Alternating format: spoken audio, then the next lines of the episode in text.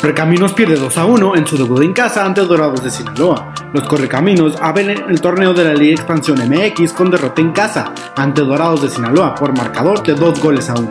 En un encuentro donde mostraron las mismas carencias de los últimos torneos, poco empuje en la ofensiva y decadencia en la defensa, comenzando a sentarse en el terreno de juego del estadio Marte Gómez.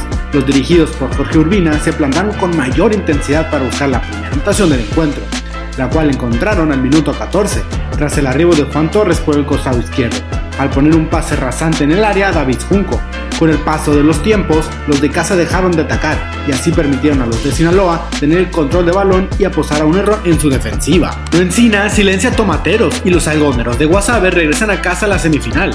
El abridor Geno Encina salió en una noche inspirada al lanzar sólidamente la pelota en 7 innings lo que combinado con un rally de 5 carreras en la primera entrada, llevó a los algodoneros de Guasave a una victoria de 7 a 2 ante Tomateros de Culiacán, para así poner la serie 2 a 3, todavía a favor de los guindas, y de esta manera se forzó el regreso a Guasave, en donde se disputará el sexto compromiso el martes próximo, con una opción a séptimo.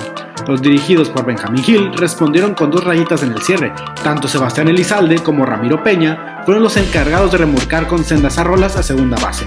Algodoneros recuperó la ventaja y selló la victoria en la cuarta entrada con dos carreras. Miguel Guzmán produjo la primera con sencillo al 7, mientras que Marco Jaime con un elevado de sacrificio envió la registradora al Ángel Erro.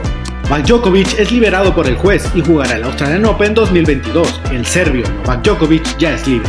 La Corte Federal Australiana ordenó la liberación del número uno del tenis mundial, quien se encontraba detenido desde el pasado 6 de enero en un hotel de Melbourne tras la recovación de su visa por no estar vacunado contra el COVID-19. El juez Kelly ordenó al gobierno australiano implementar la orden de liberación, entregar su pasaporte al tenista serbio y pagar los costos legales a Nole, quien podría jugar en el Australian Open 2022. El joven mexicano Salvador Reyes logra el segundo gol más rápido en la historia de la Liga MX, el equipo azul crema visitó en la primera fecha el conjunto poblano y en solo 10 segundos lograron la primera anotación luego de un balonazo largo de Sebastián Cáceres, que desde el primer cuarto de su cancha mandó un balón largo al área rival, lo que provocó un error de Manuel Gularte y la anotación del joven mexicano.